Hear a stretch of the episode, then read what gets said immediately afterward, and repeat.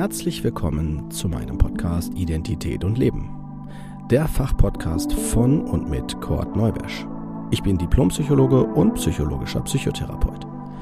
Dieser Podcast soll jeden ansprechen und dabei unterstützen, die eigene Identität anzuerkennen und die damit verbundene Autonomie zu leben. Wenn du dich jetzt fragst, was meint er damit, dann bist du genau hier richtig und ich empfehle dir, hör dir am besten die erste Folge an. Dort vermittle ich die wichtigsten Informationen und auch, was der Podcast will. Ich wünsche dir auf jeden Fall viel Spaß und viele tolle Eindrücke. Los geht's!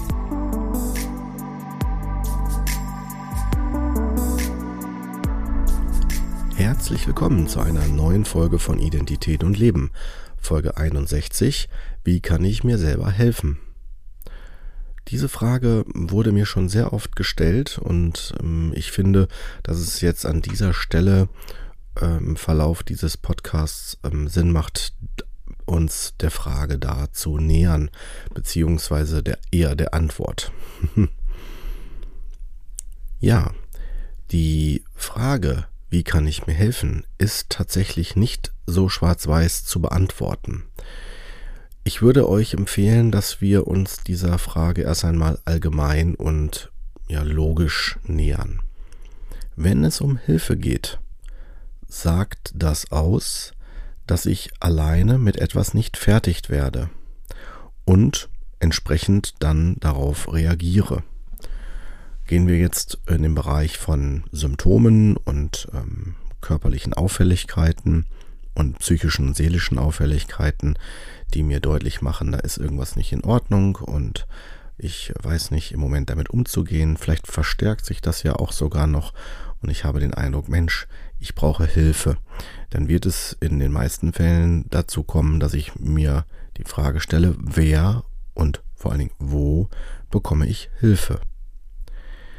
Wir gehen aber, wie ich jetzt da mit der Einleitung schon deutlich machen will, ähm, weg von dem, wie andere mir helfen können, sondern hin zu, wie kann ich mir selber helfen. Wir müssen uns vielleicht noch klar machen, dass wenn ich mir Hilfe suche, wie gehen die Leute auf mich zu? Die fragen mich, was fehlt mir? Was ist passiert? Was möchte ich ganz gern verändert haben? Wie spüre ich das? Wo merke ich das? Und eventuell auch sogar die Frage, was würde ich mir wünschen, soll besser werden. All diese Phänomene werden durch Erfragen, durch Reflektieren, durch Erkennen eingegrenzt. Und genau das ist auch das, wie wir auch anfangen sollten, wenn wir uns fragen, wie kann ich mir selber helfen?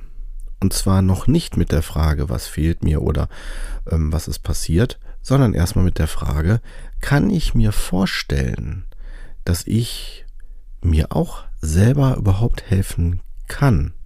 Ich frage das absichtlich jetzt hier so und gebe das an euch ab, diese Frage, weil die ähm, meisten Menschen diese Frage gar nicht so direkt stellen, sondern das eher so sehen als, ja, muss ich ja, muss ich ja durch.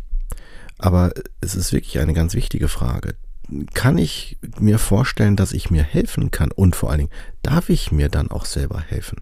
Begebe ich mir eine Erlaubnis? Ich spiele so ein bisschen auf die, dieses, das Phänomen der Daseinsberechtigung und der Erlaubnis an, dass ich hier in diesem Leben bin und es mir auch besser gehen darf.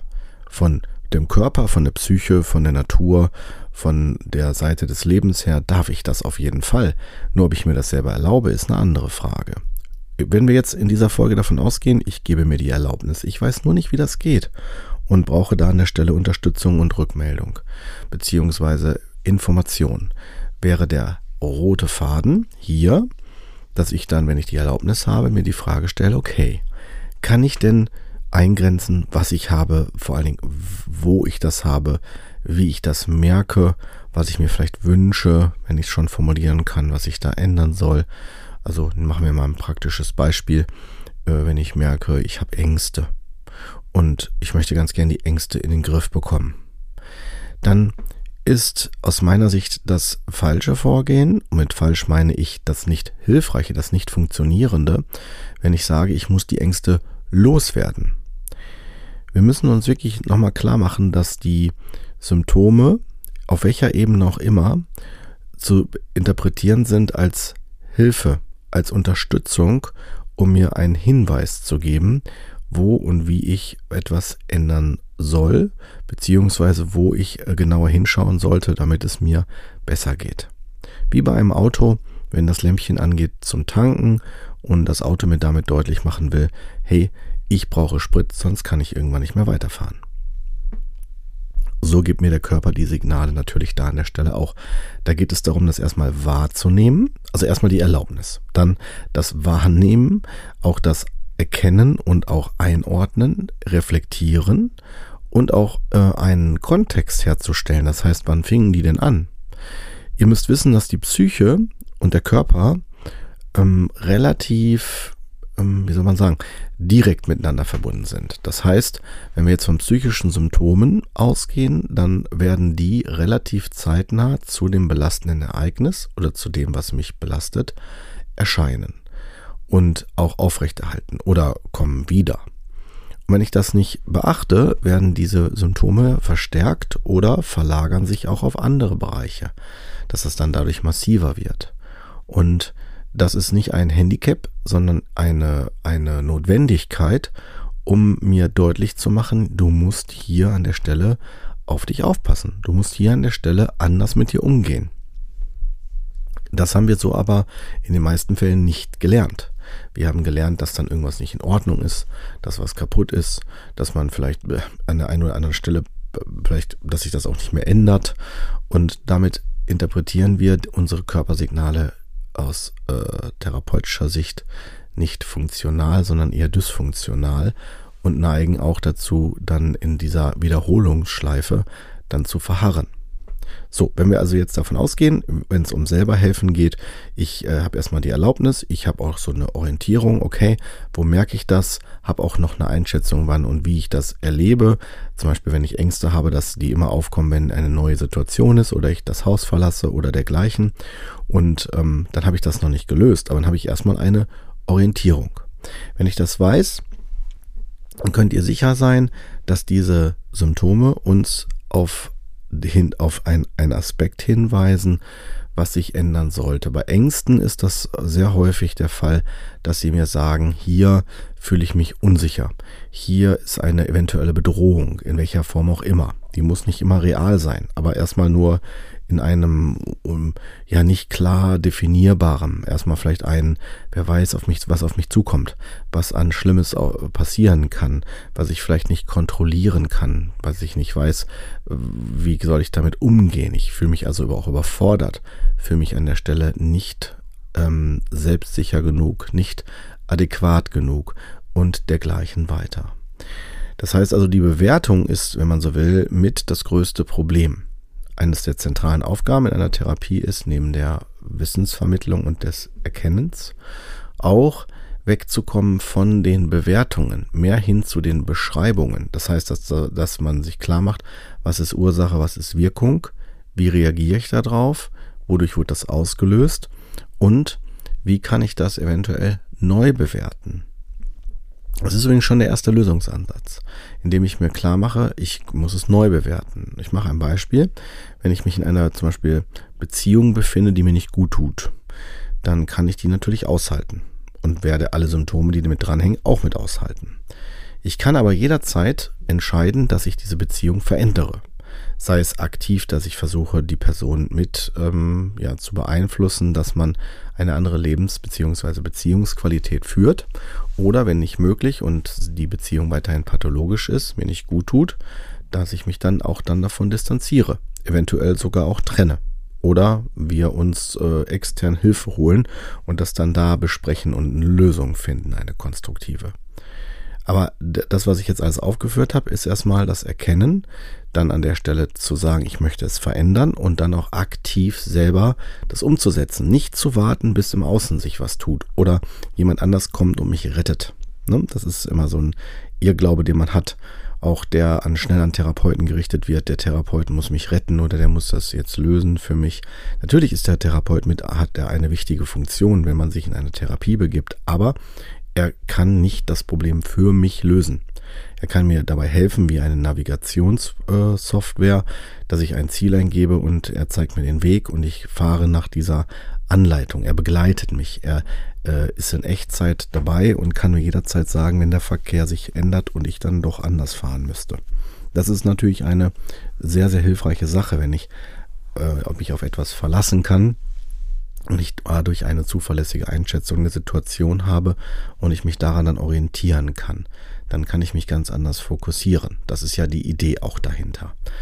Auch hinter einer Therapie. Und dieses Erkennen von Zusammenhängen und auch dem Erkennen von Verantwortung, dass ich verantwortlich bin dafür, was passiert. Wenn mir eine Beziehung ähm, widerfährt, die mir gar nicht gut tut, bin ich ja auch, dann kann ich natürlich sagen, oh, die tut mir nicht gut, die Person ist das Problem oder die stört mich oder die belastet mich. Aber wenn ich da genauer hingucke, ins, ins Detail, werde ich erkennen, dass das ja gar nicht die, ähm, die Beziehung an sich, also oder alleine ist, sondern ich entscheide mich ja auch dafür. Ich bin ein Teil, der das mit die ganze Zeit erlaubt, zulässt und dann auch natürlich mit Urheber der Problematik ist.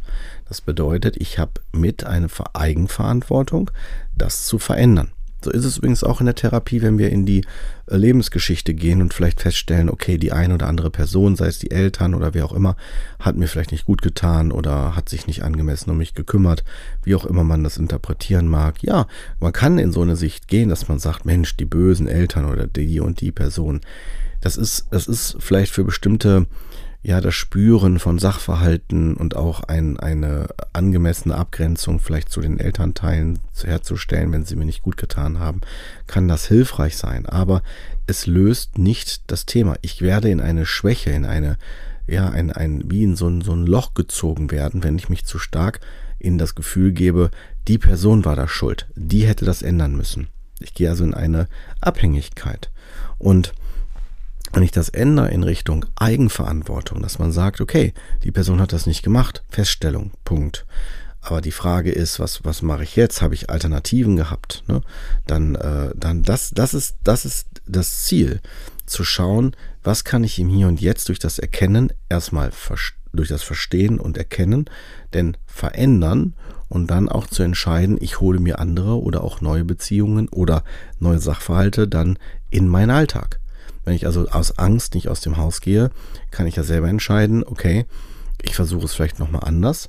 Vor allen Dingen dann unter Berücksichtigung der Angst. Wenn die Angst zum Beispiel sagt, oh, ich weiß nicht, wen ich da treffe und ob die dann über mich lachen und so weiter, dann ist ja erstmal das Treffen der anderen Person gar nicht das Problem, sondern eher meine Gedanken darüber, wie die sich verhalten und wie ich das dann interpretiere. Also meine Gedanken sind hier an der Stelle das Problem, nicht die anderen Personen. Das ist mir in dem Moment aber nicht bewusst. Also die meisten nicht. Und das ist auch ein Training. Das ist nicht so, dass ich sofort das verstehe und umsetze und verändern kann. Aber Wissen ist schon mit die halbe Miete. Und über diese Selbsterkenntnis, die eine hohe Reflexionsfähigkeit natürlich voraussetzt, aber nicht immer gegeben ist, auch nachvollziehbar, ähm, ist dann etwas, was wir auf jeden Fall im therapeutischen Setting erwarten dürfen und auch erhalten und mit der Zeit uns dadurch besser kennenlernen und auf den Weg kommen. Wir können uns mit anderen Worten auf jeden Fall auch selber helfen. Das auf jeden Fall. Ich werde euch in den nächsten Folgen ähm, ein paar Orientierungen geben, wie, wir haben jetzt nämlich den ICD besprochen mit den verschiedenen Bereichen, wie jetzt die ähm, Medizin oder generell die Ärzteschaft mit diesen Symptomen in der Einordnung umgeht und diese in Diagnosen presst. Ähm, und wir werden dann jetzt ein Stück weit schon damit dann arbeiten. Das heißt, ich gebe euch ein Feedback im Kontext Trauma oder Interaktion. Wie sind da die Diagnosen und Symptome denn dann ähm, zu verstehen? Man könnte sagen, ich docke ein Stück weit an den Kommentar von mir an und gebe euch auch zu den verschiedensten Krankheitsbildern dann eine Orientierung. Die Orientierung heißt nicht, dass es das Nonplusultra darstellen soll. Das ist eine äh, Überzeugung meinerseits, eine Erfahrung meinerseits und eine äh, eventuell, das ist so mein Ziel für den Podcast, eine mögliche Orientierung, die euch helfen kann, Dinge vielleicht anders zu wahrzunehmen und dadurch auch weiterzukommen für euren eigenen Lebensweg im konstruktiven Bereich. Bis dahin wünsche ich euch erstmal eine angenehme Woche und ja, ich würde mich freuen, wenn ihr dann beim nächsten Mal wieder dabei seid.